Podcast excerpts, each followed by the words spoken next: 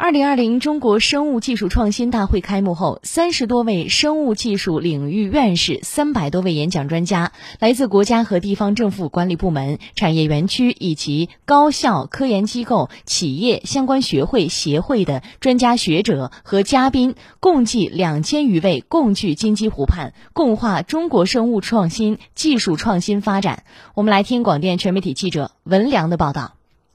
苏州正积极对标波士顿，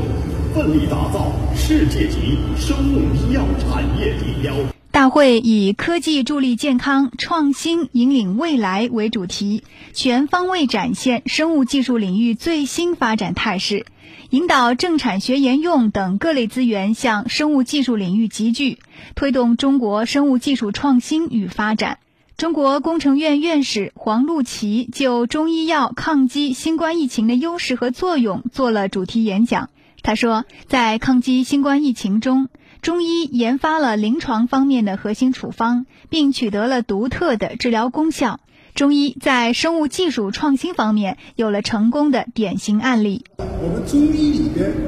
啊，主要的特点叫辨证论治啊，一人一策，一人一方。但是面对这样一个疫情，我们也是根据核心的病因病机，我们可以拉出核心的处方。为了的话能够拉出科学的数据，我们在二月一号到取得初步成果的同时，我们就拉出了一个核心的方，叫化石败毒方。中国工程院院士田志刚做了合成免疫技术和肿瘤免疫治疗的专题演讲。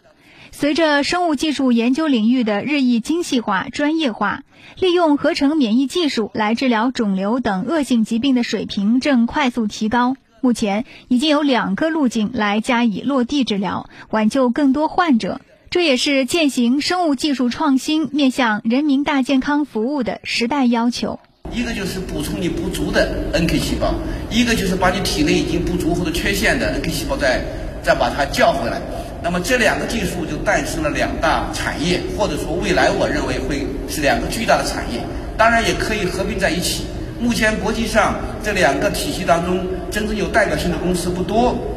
合在一起的几乎还没有。大会除了三个主报告之外，还有创新药物研发研讨会、中药材大品种开发研讨会、生物制造研讨会等二十六个分会、三个闭门会及重磅发布等活动。专家学者在各种研讨会、论坛上纵论生物技术创新场景，交流生物医药产业发展趋势。现场，中国生物技术发展中心发布了《二零二零中国生物医药产业园区竞争力评价及分析报告》。